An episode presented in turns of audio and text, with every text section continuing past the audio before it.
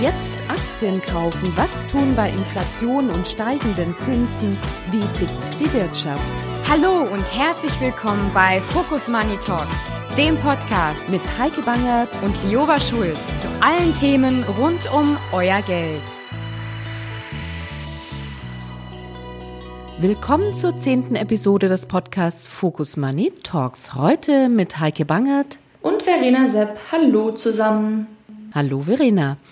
So richtig spannend wird's ja heute Nacht. Also, die Midterms stehen an und ja, leider, wir müssen einräumen, dass wir aus Zeitgründen ausgerechnet diesmal den Podcast schon am Vorabend der Wahlentscheidung aufnehmen müssen. Also, wir sitzen so richtig fett in der Zeitfalle. Ja, aber Heike, was können wir denn zu dem Zeitpunkt überhaupt schon sagen? Naja, immerhin so viel, dass die Demokraten ganz schön eins auf den Deckel bekommen werden. Lange Zeit wirkte es ja so, als könnten die Demokraten einen Teilerfolg feiern und zumindest den Senat halten.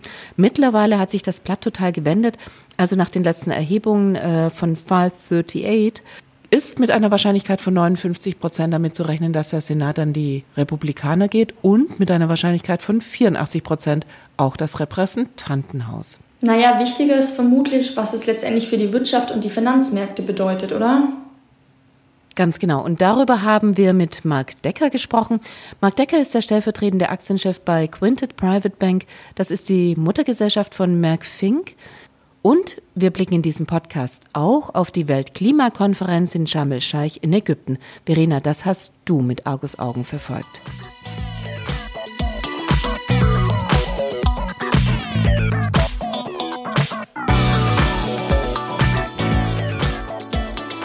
Und wie es weitergeht jetzt im Kampf gegen die Erderwärmung, darüber wird natürlich gerade in Ägypten bei der 27. Weltklimakonferenz in Sharm el-Scheich diskutiert und beraten. Am Sonntag hat sie begonnen, zwei Wochen soll es dauern. Verena, du hast dich ja mit der Konferenz befasst. Welche Punkte stehen auf der Agenda? Tja, man muss sagen, die Punkte sind tatsächlich eher etwas enttäuschend, denn es geht weniger um die Ziele als mehr um die Schadensbegrenzung. Eigentlich sollte die jetzige Konferenz dazu dienen, die Ergebnisse der vergangenen Konferenz in Glasgow in Schottland auf die nächste Ebene zu heben. Im Glasgow hatte man bereits Druck nochmal auf die Staaten ausgeübt, dass sie ihren Zielen tatsächlich nachkommen sollen, denn nur so sind die 1,5 Grad überhaupt ansatzweise realistisch. Aber bislang haben das nur 24 der 197 beteiligten Länder überhaupt getan. Du ganz schön wenig. Wieso verläuft die Umsetzung der Ziele bei vielen Ländern so schleppend? Es ist vor allem den Umständen geschuldet. Und zwar zum einen wegen Nachholeffekte nach der Corona-Pandemie, die mit verstärkten Emissionen verbunden waren. Zum anderen sorgt jetzt natürlich die Gasknappheit nach dem russischen Überfall auf die Ukraine dafür, dass viele Länder sich auf andere Energieressourcen stürzen müssen. Und dabei wird zum Beispiel mehr Kohle verfeuert. Tja, und dieses Jahr sind nun die Regierungsvertreter eher damit beschäftigt, auf die Verluste und die Schäden einzugehen, die der Klimawandel bislang angerichtet hat und vor allem in Zukunft noch anrichten wird. Ich meine, wir haben es alle mitbekommen. Kürzlich ist ein Drittel von Pakistan überflutet worden. In Europa herrschte die schlimmste Dürre seit 500 Jahren, in den USA sogar seit 1000 Jahren und in China seit Beginn der Aufzeichnungen. Wahnsinn. Absolut, ja. Die Last Generation ist wieder mal total bestätigt, äh, durchaus. Äh, geht da eigentlich überhaupt irgendwas nach vorn? Ja, also auf den ersten Blick nicht. Auf den zweiten Blick gibt es tatsächlich einen Unterschied zu den Vorgängerkonferenzen. Und zwar hat Ägypten diesmal ganz klar gemacht, dass es diesmal um eine konkrete Finanzierung im internationalen Klimaschutz gehen soll. Im Zentrum steht dabei nicht zuletzt die Frage, welche historische und aktuelle Verantwortung dabei die Industrieländer tragen und wie hoch letztendlich deren finanzielle Unterstützung für Schwellen- und Entwicklungsländer ausfällt. Dafür ist der Veranstaltungsort natürlich passend gewählt. Also zum mhm. ersten Mal seit 2016 findet ja die Konferenz wieder in Afrika statt. Da hast du recht. Und die Entwicklungsländer verlangen jetzt eine eigene Kasse für den Ausgleich von Schäden und Verlusten. Ein ägyptischer Sprecher hat auch deutlich gesagt, dass bislang viel zu wenig finanzielle Hilfe in den afrikanischen Markt geflossen ist. Ja, warum das Ganze? Viele Industriestaaten haben Angst vor einem Fass ohne Boden. Experten rechnen mit 500 bis 700 Milliarden Dollar im Jahr, die der Klimawandel verursacht. eben der Grund dafür, dass China eben auch nicht mitmachen möchte, oder? Exakt. Das Land, wie viele wissen, verursacht mittlerweile den größten Ausstoß an Treibhausgasen weltweit. Noch kann Peking auf die historische Schuld der Industriestaaten verweisen. Aber die Frage ist, wie lange noch? Mhm. Ne? Du, und welche Antwort hat Deutschland jetzt eigentlich auf die Klimakonferenz? Ja, viele hätten sich eine, ein stärkeres Statement gewünscht. Bundeskanzler Olaf Scholz hat eine Verdopplung der deutschen Mittel für den weltweiten Schutz der Wälder angeordnet, und zwar von einer auf zwei Milliarden Euro. Ja, außerdem soll Deutschland für einen globalen Schutzschirm zur Abfederung der Schäden, die durch den Klimawandel äh, verursacht wurden, mit 170 Millionen Euro beitragen. Ja, und zuletzt sollen grüne Energieprojekte in Zusammenarbeit mit Entwicklungsländern auf den Weg gebracht werden, was insgesamt die Innovation vorantreiben soll. Du, und wo steckt eigentlich Greta Thunberg? Ja, die hat sich tatsächlich nicht blicken lassen. Sie hat die Veranstaltung boykottiert und nennt sie sogar eine Bühne für Greenwashing. Ich muss gestehen, ich kann ihr in dem einen oder anderen Punkt zustimmen. Ähm, zum einen, weil mit den bisher eingereichten Zielen steuert die Erde gerade mal auf 2,5 Grad zu. Das ist nach wie vor zu viel. Und das nur, wenn alle Ziele tatsächlich umgesetzt werden. Bei der aktuellen Politik läuft die Menschheit sogar auf 4 Grad zu, warnte der Weltklimarat in seinem Bericht in diesem Jahr. Ja, und dem zweiten Punkt, dem ich vor allem zustimmen kann, sind die Menschenrechtsverletzungen des Gastgebers. Proteste außerhalb der Konferenz äh, würden nicht toleriert. Politische Aktivisten würden von der Anreise abgehalten und einige sogar in Gefängnissen gefoltert, sagt die NGO Human Rights Watch. Ich muss auch sagen, das hat für mich mit Nachhaltigkeit wenig zu tun. Absolut, ja. Da versucht ganz offensichtlich die ägyptische Regierung mal wieder ein Bild der Offenheit und Toleranz zu vermitteln, das es eben so gar nicht gibt.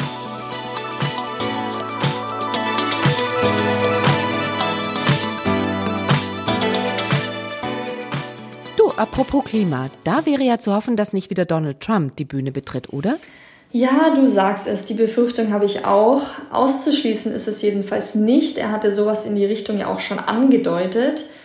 Aber da bin ich kein Experte. Über die Zwischenwahlen hattest du doch mit Mark Decker gesprochen, oder? Richtig. Mark Decker ist der stellvertretende Aktienchef bei Quintet Private Bank. Das ist die Muttergesellschaft von Merck Fink. Er ist gerade in Asien unterwegs und genau da haben wir uns zugeschaltet. Also alle, die uns jetzt zuhören, wissen ja ohnehin schon mehr als wir. Wir gucken deshalb auf die Wirtschaft und die Finanzmärkte und ja, hören wir einfach mal rein. Herr Decker, vielen herzlichen Dank, dass Sie heute Morgen mit uns sprechen. Wir sprechen, das muss ich sagen, im Vorfeld der Wahl. Wir haben die Ergebnisse noch nicht. Ähm, aber ganz grundsätzlich kann man natürlich sehen, die Midterms waren ja immer eine Abrechnung mit der aktuellen Regierung. Also weder die Politik noch die Wirtschaft sollten deshalb ins Wanken geraten. Aber man fragt sich natürlich schon, wie wird es denn diesmal sein? Ja, also wenn man sich die aktuellen Umfragen ansieht, dann sieht es ja ganz danach aus. Und das ist jetzt auch keine Besonderheit oder keine große Überraschung, muss ich sagen dass ähm, das Repräsentantenhaus wahrscheinlich die Mehrheit ähm, zu den Republikanern rübergehen wird. Ähm, beim Senat ist es noch nicht klar, wie das ausgehen wird. Also bei den Senatorensitzen, die hier neu besetzt werden. Ähm, nichtsdestotrotz folgt das Ganze eigentlich einer ganz normalen Entwicklung, dass der amtierende Präsident es in der zweiten Hälfte der Amtszeit ähm, schwerer haben wird. Einfach weil natürlich dann der entsprechende Gegenwind aus der Stimmenverteilung in ähm, Repräsentantenhaus an der Stelle dann zum Tragen kommt. Und was hat das für eine Auswirkung? Da ist natürlich besonders interessant die Auswirkung auf den Aktienmarkt. Das ist, da schaut man immer ähm, besonders genau hin. Da gehen wir aber davon aus, dass diese Auswirkungen eigentlich überschaubar sind, also dass der Aktienmarkt gar nicht ähm, die Midterm-Thematik besonders spielen wird, beziehungsweise anders gesagt, dass das augenblickliche Stattfinden der äh, Diskussionen über die FED-Politik, also die Zinspolitik, der US-Notenbank als auch die Earnings Season, also die Berichtssaison, in der wir uns gerade befinden, eine deutlich höhere Auswirkung auf die Aktienmärkte hat, als es dann die Wahl ähm, tatsächlich sein wird. Mhm. Lassen Sie uns darauf noch gleich noch mal kommen. Ich möchte ganz gerne im Vorfeld trotzdem noch mal auf den tiefen Graben kommen. Also es ist natürlich so, zum einen, äh, das war ja immer schon irgendwie teilt sich diese Gesellschaft politisch auf auf zwei Parteien. Es ist aber schon so, dass eben sich auch ein tiefer Graben irgendwie zieht, selbst durch die Republikaner. Gibt es denn Aussichten darauf, diesen Graben in der Gesellschaft auch zu kitten oder irgendwie zumindest zu verkleinern?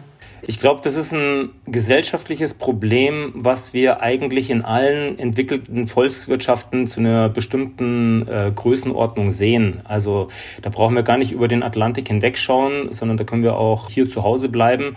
Und wenn wir die politischen Diskussionen und gesellschaftlichen Umbrüche auch betrachten, dann sieht man ja, dass diese Gräben durch alle westlichen Gesellschaften ähm, durchgehen. Schauen Sie nach UK, schauen Sie nach Schweden und dann ähm, äh, blicken wir natürlich auf unsere Vorbilder in den USA und da sieht man, wie Sie es gerade ja auch gesagt haben, einen brutal tiefen Graben auch wer, also innerhalb der Republikanischen Partei, die ja teilweise ziemlich heftige Auswüchse auch annimmt.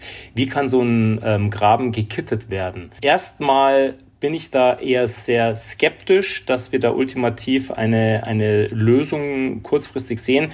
Im Endeffekt, was wir sehen, ist ja eine Unzufriedenheit der breiter Bevölkerungsschichten mit der politischen Kaste, wenn man so will. Diese, diese Unzufriedenheit zu kitten geht eigentlich nur, indem die Politik eine sehr gute Politik auch betreibt und diese Politik dann auch entsprechend verkaufen kann. Also insofern müssen sich die Politiker, die an der Macht sind, an ihren eigenen Handlungen eben messen lassen. Und wenn dieses Ergebnis zufriedenstellend ist, dann glaube ich auch, dass sich diese Gräben wieder verkleinern werden. Aber im Augenblick ist so viel Umwucht in den Gesellschaften, dass diese Diskussionen zunächst einmal nicht abebben werden mal schauen, wie es mit den Midterms läuft, aber dann auch in zwei Jahren, wie es dann eben mit den Neuwahlen für den Präsidenten dann im Endeffekt geht, je nachdem, wie da der Wahlausgang ist, wie dann auch wieder Wahlen sozusagen hinterfragt werden, die Ergebnisse hinterfragt werden, ob das dann wirklich mit rechten Dingen zugeht und so weiter und so fort. Das ist ein Thema, daran müssen wir uns messen lassen und daran müssen sich die Amerikaner messen lassen. Es hat ja Donald Trump nochmal Bezug genommen darauf, äh, als würde er nochmal antreten. Rechnen Sie damit? Das darf man definitiv nicht ausschließen und die Wahrscheinlichkeit steigt natürlich und er wird ja auch entsprechend umworben von seiner Anhängerschaft. Und ich glaube, ähm, so wie damals auch die Diskussionen nach der Abwahl waren, kann ich mir sehr gut vorstellen, dass ein, ein, ein Mensch wie Donald Trump, so wie er auch gestrickt ist, das durchaus als das Ziel verfolgen wird, wieder aufgestellt zu werden als Präsidentschaftskandidat. Definitiv. Mhm. Die Midterms haben ja keine so ganz große Auswirkung. Sie sagen ja schon auch richtig, die wirtschaftliche Lage ist viel entscheidender irgendwie für die Finanzmärkte. Die Anleger schauen vor allem darauf, irgendwie, was die FED gerade macht. Der Handlungsspielraum der aktuellen Regierung ist sowieso ja durch die hohe Inflation relativ begrenzt, oder? Wir haben natürlich jetzt überall fiskalpolitische Aktivitäten gesehen und auch in Amerika natürlich, auch mit den ganzen Diskussionen äh, mit dem Green Deal. All diese Themen, die wir dort sehen, ähm, sind ja auch fiskalpolitische Maßnahmen. Und ähm, da fragt man sich natürlich im Endeffekt, wenn eine Zentralbank versucht, sozusagen die Inflation einzufangen und auch bewusst das Risiko eingeht, dass es nicht nur ein Soft Landing gibt, sondern dass es sogar ein Hard Landing geben könnte auf der anderen Seite ich aber politische Entscheidungen haben, die über fiskalpolitische Maßnahmen versuchen, die Wirtschaft natürlich weiterhin am Laufen zu halten. Das beißt sich natürlich ein Stück weit. Wenn die Amerikaner die Inflation runterbringen wollen, ähm, dann läuft es über die FED und es läuft dann über Zinserhöhungsschritte. Und das war eigentlich sehr, sehr spannend, was wir jetzt auch vorgestern gesehen haben. Da war ja de facto erst äh, eine große Relief Rally oder die Märkte haben sich gefreut, als die Fed-Statements rausgekommen sind als auch ähm, werden die Wirkungen mehr in den Fokus gestellt. Da haben sich die Märkte sehr gefreut und danach kam dann Paul raus. Genau, er hat ja gesagt, irgendwie, er möchte auf jeden Fall sein 2%-Ziel einhalten und so lange dem Parole Absolut. bieten, bis es erreicht ist. 2%, äh, davon sind wir genau. extremst weit entfernt, also hierzulande sowieso, aber auch selbst in den USA mit einer Inflation von 6, irgendwas Prozent. Wann erwarten Sie denn was wie eine Verlangsamung oder was meinen Sie, wie weit wird der Zins steigen? Paul hat ja schon gesagt, es könnte weiter sein, als man derzeit damit rechnet. Also wir erachten, dass der Inflationshöhepunkt zumindest nah ist. Also da eine konkrete Aussage, also wir sind genau jetzt am Höchstpunkt, das ist wirklich schwierig in diesen Märkten und auch bei den ganzen unternehmensspezifischen Themen und äh, Inflationsthemen, Margenthemen und so weiter und so fort All diese Themen zusammengenommen machen es sehr, sehr schwer, ähm, da wirklich einen Zeitpunkt vorherzusehen. Aber wir gehen davon aus, dass wir tatsächlich in der Nähe des Inflationshighs uns bewegen. Und was könnte die Inflation weiter runterbringen? Ja, die, die Fed wird wahrscheinlich übersteuern. Wahrscheinlich wird es tatsächlich so sein, dass wir deutlich weiter nach oben gehen werden in den Treasury Yields, als man das vielleicht äh, ursprünglich gedacht hat. Also, dass wir in die, die äh, Fünfer-Ecke kommen, 5%er-Ecke kommen, das ist jetzt nicht mehr auszuschließen. Und dann wird aber, und das ist auch, ähm, lässt sich empirisch auch darstellen, hat man immer gesehen in der Vergangenheit, spätestens mit dem ersten Zinsschritt ähm, gutieren das die Märkte und haben dann eigentlich, schalten meistens wieder in den Ready-Modus. Das ist eigentlich, wie man es historisch gesehen hat, manchmal auch ein bisschen vorher schon. Zumindest zu dem Zeitpunkt, wo der Markt einpreist, das war's jetzt mit den Zinserhöhungen, könnte es eigentlich eher ein, ein nicht Agmate Wiesen, wie man in Bayern sagt, für Aktienrallies sein, aber zumindest könnte dann da wieder der Rückenwind für die Aktien eintreten. Aber bis dahin äh, werden wir schon noch eine holprige Zeit an den Aktien. Genau, also da sind wir jetzt noch nicht. Ich möchte noch einen Blick kurz werfen. Den Arbeitsmarkt, der ist ja erstaunlich robust in den USA. Äh, wie erklären Sie sich das? Also das ist ja auch immer der Punkt, worauf die Fed ganz besonders guckt. Ja, die Amerikaner haben ähnlich wie auch wir in, in Europa, die Babyboomer gehen zusehends äh, in Rente. Das hat natürlich dann auch Auswirkungen darauf, auf die Zusammensetzung der, der arbeitenden Bevölkerung und ähm, hat natürlich dann auch einen Push oder unterstützt den Arbeitsmarkt an der Stelle. Es gehen viele in Rente. Natürlich muss ich die Stellen nachbesetzen. Auf der anderen Seite haben wir immer noch Nachholeffekte aus der ganzen Covid-Krise, also wo tatsächlich immer noch Geld da ist, was ausgegeben wird, wo einfach der Konsument noch Geld investiert. Und das sind alles Themen, die natürlich für den Arbeitsmarkt an der Stelle sprechen. Genau, das wäre meine Frage gewesen. Also was bedeutet das für den Konsum? Man sieht schon, dass die Verschuldung der privaten Haushalte steigt.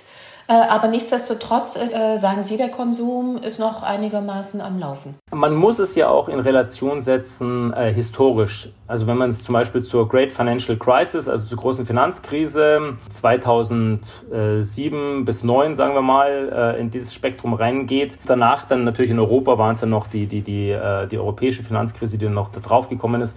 Aber wenn man all dieses betrachtet, wie damals der Konsumer aufgestellt war, das kann man mit heute auch nicht vergleichen. Das kann man auch sehr schön sehen, zum Beispiel an Banken. Also Banken betrachtet man ja immer auch, was die an, an Rückstellungen bilden für Kreditausfälle und was die für ein Eigenkapital, Kernkapital auch haben. Und wenn man sich all diese Themen anschaut, dann sehen zum Beispiel die Bankenbilanzen eigentlich relativ solide aus. Also gar kein Vergleich zur Great Financial Crisis. Und das sind eigentlich Themen, die einen dann wieder hoffen lassen. Und ähm, auch die Kreditrestriktionen, also für Kreditausleihungen für neue, sind da deutlich höher, als es auch nur annähernd damals war. Also von der Seite her haben wir ein, ein, ein gesunderes Bankenumfeld und damit auch ein gesunderes Kreditumfeld und damit im Endeffekt haben wir halt auch einen etwas robusteren Konsumenten. Und Sie dürfen auch nicht vergessen, es ist ja auch sehr viel Geld auch akkumuliert worden durch die ganzen Paychecks, die es, diese ganzen Checks, die es gegeben hat, um die, um die Leute ähm, in der Covid-Zeit dann auch zu unterstützen. Also all diese Themen, die ähm, wirken auch noch nach. Wie sieht es aus für den Immobilienmarkt? Sie hatten Kredite schon gesagt, das ist im Zusammenhang mit Banken. Äh, wann würde es eng oder wird es schon eng für den Immobilienmarkt? Hm. Wir sehen da natürlich eine Abkühlung. Das ist ganz klar zu sehen. Auch hier kann man den Blick dies als auch jenseits des Atlantiks sozusagen schweifen lassen. Und wir sehen natürlich eine Abkühlung der Immobilienmärkte. Ähm, es ist ja klar, wenn die Zentralbankpolitik äh, restriktiv wird und sozusagen die Luft aus dieser Asset Bubble rausgeht und die Zentralbanken versuchen ja eben genau diese Luft langsam rausgehen zu lassen und nicht in einem Big Bang. Wenn diese Luft rausgeht, dann heißt es natürlich auch, dass die unterstützende Faktor auch für den Immobilienmarkt als eine wichtige Assetklasse natürlich auch zurückgeht. Das ist ja klar. Meine Erwartung ist für die Immobilienmärkte, dass wir natürlich hier runterkommen. Wir kommen von den Preisniveaus runter, wir kommen von den Mietniveaus vermutlich runter. All diese Indikatoren zeigen definitiv nach unten aber ich sehe zum jetzigen Zeitpunkt eigentlich keinen Crash am, am Immobilienmarkt. Das auch hier muss man wieder sagen, wir haben ja hier den Fokus auf die USA. Das muss man wieder mit der großen Finanzkrise vergleichen, äh, mit ganzen Subprime-Geschichten, die damals waren, mit diesen ganzen Trailer-Homes, die da waren und wie sich Privathaushalte refinanziert haben, um dann die nächstgrößere Wohnung zu finanzieren und dann verkauft und wieder die nächste Wohnung äh, oder, oder Haus finanziert das haben wir heutzutage in diesem Umfang, haben wir das ja nicht. Also deswegen sehe ich den Immobilienmarkt unter Druck, definitiv, aber nicht zusammenbrechen. Ja, lassen Sie uns einen Blick auf die Berichtssaison werfen. Die ist ja bereits in vollem Gange. Also gut die Hälfte der Unternehmen sind durch. Waren denn die Erwartungen an die Unternehmen gerechtfertigt? Hm. Ja, sehr gute Frage. Also was wir bei der Berichtssaison so weit bisher gesehen haben, also Einerseits haben wir sehr große idiosynkratische Überraschungen, also unternehmensspezifische Überraschungen, die man jetzt nicht auf den breiten Markt überwälzen kann. Also das ist das, aber das haben wir eigentlich in jeder Berichtssaison, dass das ein oder andere Unternehmen positiv oder negativ überrascht über die Maßen. Also das haben wir eigentlich, das sehen wir eigentlich fast immer. Aber was jetzt diesmal deutlich spannender ist, es wurden ja schon naja, Abgesänge ist vielleicht ein bisschen zu viel gesagt, aber auch ich war durchaus etwas skeptischer für diese Q3-Berichtssaison. Und im Großen und Ganzen kam diese Berichtssaison deutlich positiver rein, als, als man erwartet hätte. Und was noch spannender ist, in Europa noch mal positiver als, äh, als in Amerika und normalerweise müsste man ja eher auf die amerikanischen Aktien schauen. Allerdings darf man eins nicht vergessen.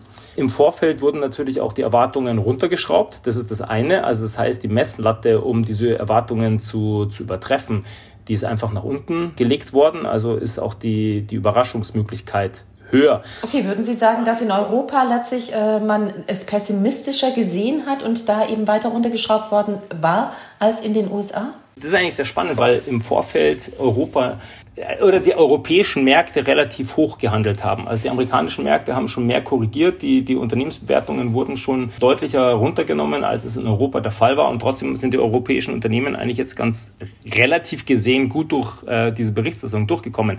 Aber man darf natürlich auch eins nicht vergessen, wir hatten natürlich im Jahreslauf ähm, auch nochmal deutliche ähm, Aufwertungen des US-Dollars gegenüber den Euro.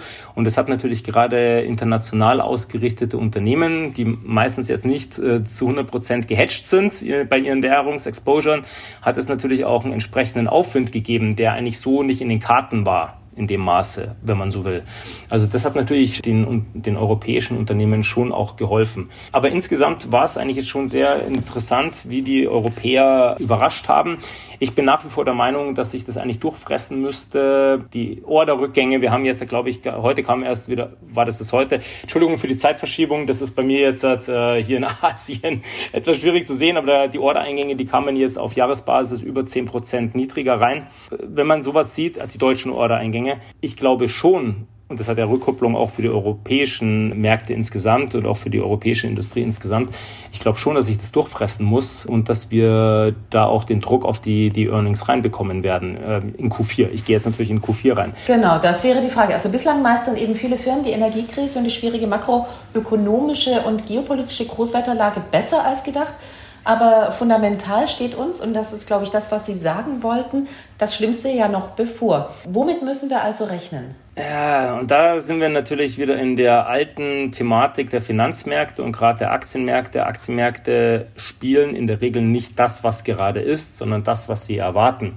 Und nichtsdestotrotz glaube ich schon, dass wir in einem relativ perfekten Sturm eigentlich gerade sind. Also es sind wirklich sehr viele Themen, die gerade äh, in Europa schon schwierig sind. Auf der anderen Seite haben wir auch sehr starke Rückgänge an den Aktienmärkten natürlich dieses Jahr auch schon gesehen. Das darf man nicht unter den Teppich kehren. Und ähm, natürlich, wenn jetzt die Earnings vielleicht doch etwas schwächer reinkommen, wenn das Zinsniveau weiter steigt und damit die Diskontierungsfaktoren sich natürlich für die Bewertungen auch verändern und zwar negativ verändern, dann hat man natürlich schon nochmal Druck auf die Bewertungen generell. Also das auf jeden Fall. Also das Szenario wäre schon, äh, bevor es äh, besser wird, wird es nochmal schlechter. Und Sie sehen ja, dass die Abverkäufe sehr schnell gehen an den Märkten. Wir haben aber auch in den letzten Wochen auch gesehen, wie schnell dann wieder Erholungen kommen. Also diese Volatilität ist eigentlich der Hauptbegleiter Insgesamt glaube ich, dass die Aktien erst noch einen Tick runter müssen, bevor sie dann aber auch und vielleicht sogar stärker, als wir uns das jetzt vorstellen können, sich erholen werden. Aber das wäre jetzt mal so da, das Basisszenario. Es ist ja so, viele warten da. Also wir hatten bei den Anleihen irgendwie ja zu Beginn, zu Jahresbeginn oder in der ersten Hälfte ja diesen Crash schon gesehen und der war wirklich deutlich sichtbar. Und viele warten aber jetzt noch mal irgendwie auf diesen Washout bei den Aktien, der eigentlich nicht kommt, sondern wir haben so eine scheibchenweise Geschichte. Kann es denn ohne gehen? Aber Sie sagen ja auch, es müsste noch mal was kommen.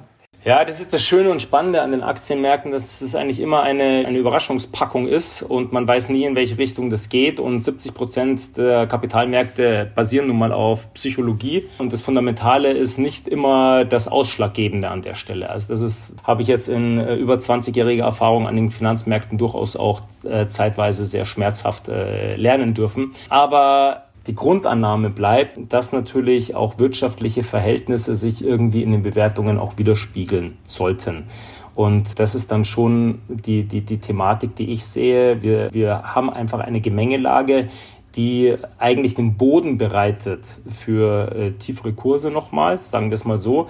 Es ist aber nicht auszuschließen, dass der Markt gen genau was anderes spielt. Und das sehen Sie eigentlich recht schön, wenn Sie sich die, die ähm, Short-Quoten anschauen. Also wie stark sind professionelle Investoren eher auf der Short-Seite aufgestellt, also rechnen mit fallenden Kursen. Das ist natürlich extrem gerade.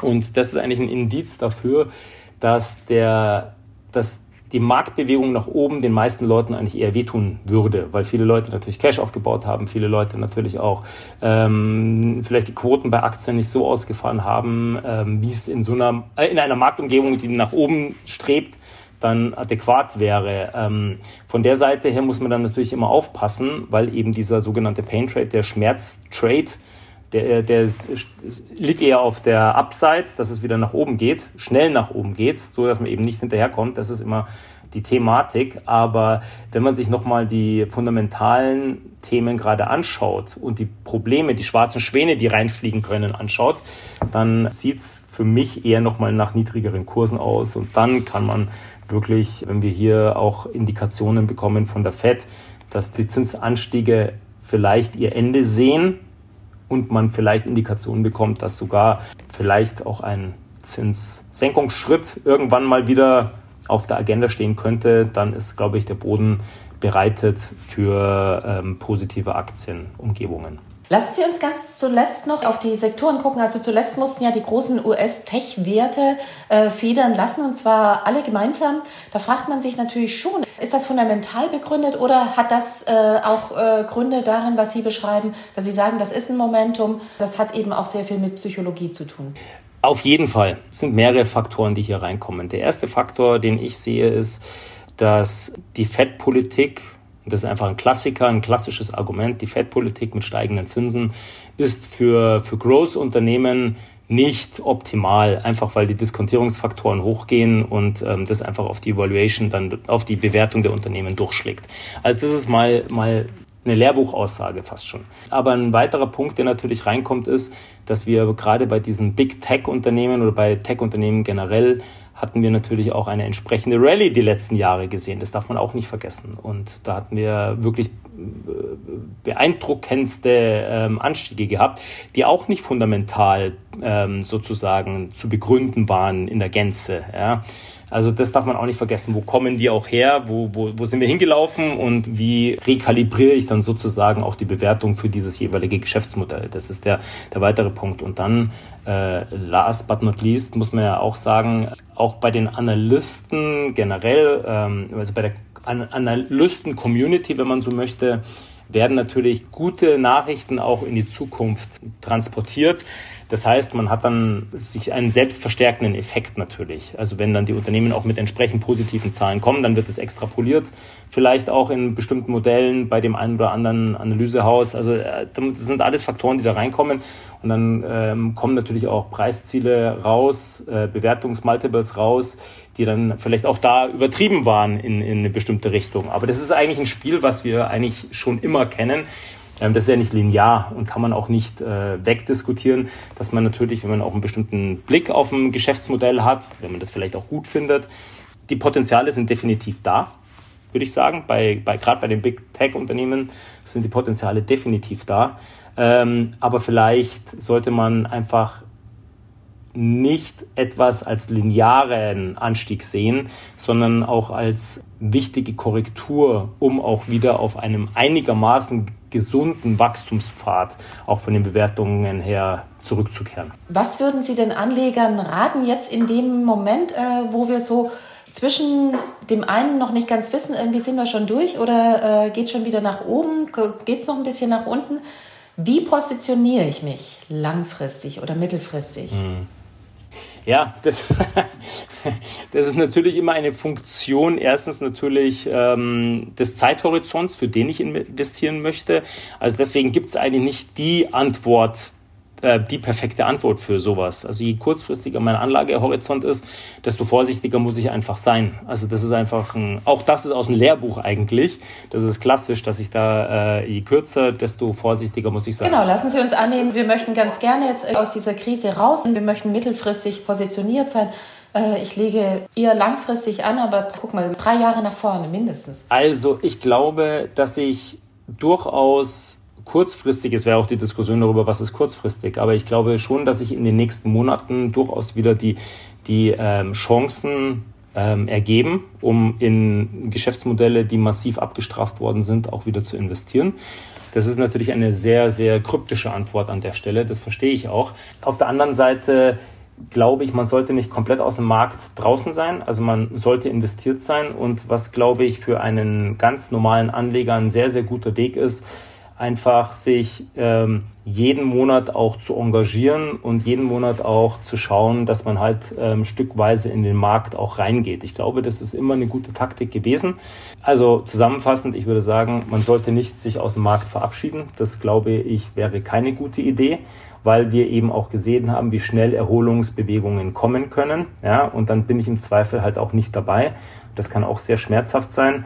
Wenn ich aber in den Aktienmarkt rein will, ist eigentlich das oberste Gebot, dass ich mir die Geschäftsmodelle, die Unternehmen anschaue, die halt entsprechend auch gesunde Bilanzen vorweisen, also auch äh, zum Beispiel auf niedrige Verschuldungsgrade schaue, wo ich sehe, das Geschäftsmodell ist halt wirklich komparativ, wo ich wirklich auch sehe, dass das Management seine Hausaufgaben macht wo ich vielleicht auch sehe, dass die Margenentwicklungen sehr positiv sind, also dass das Unternehmen nicht nur Revenues macht, also nicht nur Umsatz macht, sondern tatsächlich das auch in, in guten Margen auch ausdrücken kann. Das sind, glaube ich, die wichtigen Faktoren, die man einfach hier sehen sollte und nicht zum Beispiel in Unternehmen, die nur ausschütten, weil jeden, jeden Euro oder jeden Dollar, den man den Unternehmen auch ausschüttet, was manchmal ein Anleger natürlich auch sehr attraktiv finden kann, heißt aber auch, dass man darauf, dass man auf, auf Möglichkeiten als Unternehmen verzichtet. Und wenn ich zu viel Geld ausschütte wieder und an meine Anleger zurückgebe, heißt es ja eigentlich nur, dass ich in einem Markt unterwegs bin, wo ich nicht sehe, dass ich mit den Geld, was ich zur Verfügung habe, bessere Investitionen für die Zukunft tätigen kann. Also das müsste man immer auch in, im Blick haben. Und ähm, also gesunde Bilanzen, Qualitätsunternehmen, auf die man sich verlassen kann, die auch schon gezeigt haben, dass sie die es können. Es ist natürlich immer wieder auch spannend, sich Unternehmen, also aus Anlegersicht schaut man natürlich auf Unternehmen, die unfassbare ähm, Kurssteigerungen in kürzester Zeit haben das ist meistens erkauft mit einem extrem, nicht nur meistens, sondern fast immer erkauft mit einem extremst hohen Risiko. Ich persönlich würde da eher den etwas defensiveren Weg einschlagen und den Anlegern generell auf Unternehmen mit guter Qualität stoßen wollen, ähm, um einen langfristigen oder mittelfristigen Anlageerfolg dann eben auch zu haben, auch wenn es zwischenzeitlich durchaus ähm, mal wehtun kann. Und diese Phasen des Wehtuns, sollte man dann auch nutzen, dass man auch ein bisschen was von seinem trockenen Pulver auch wieder reinvestiert.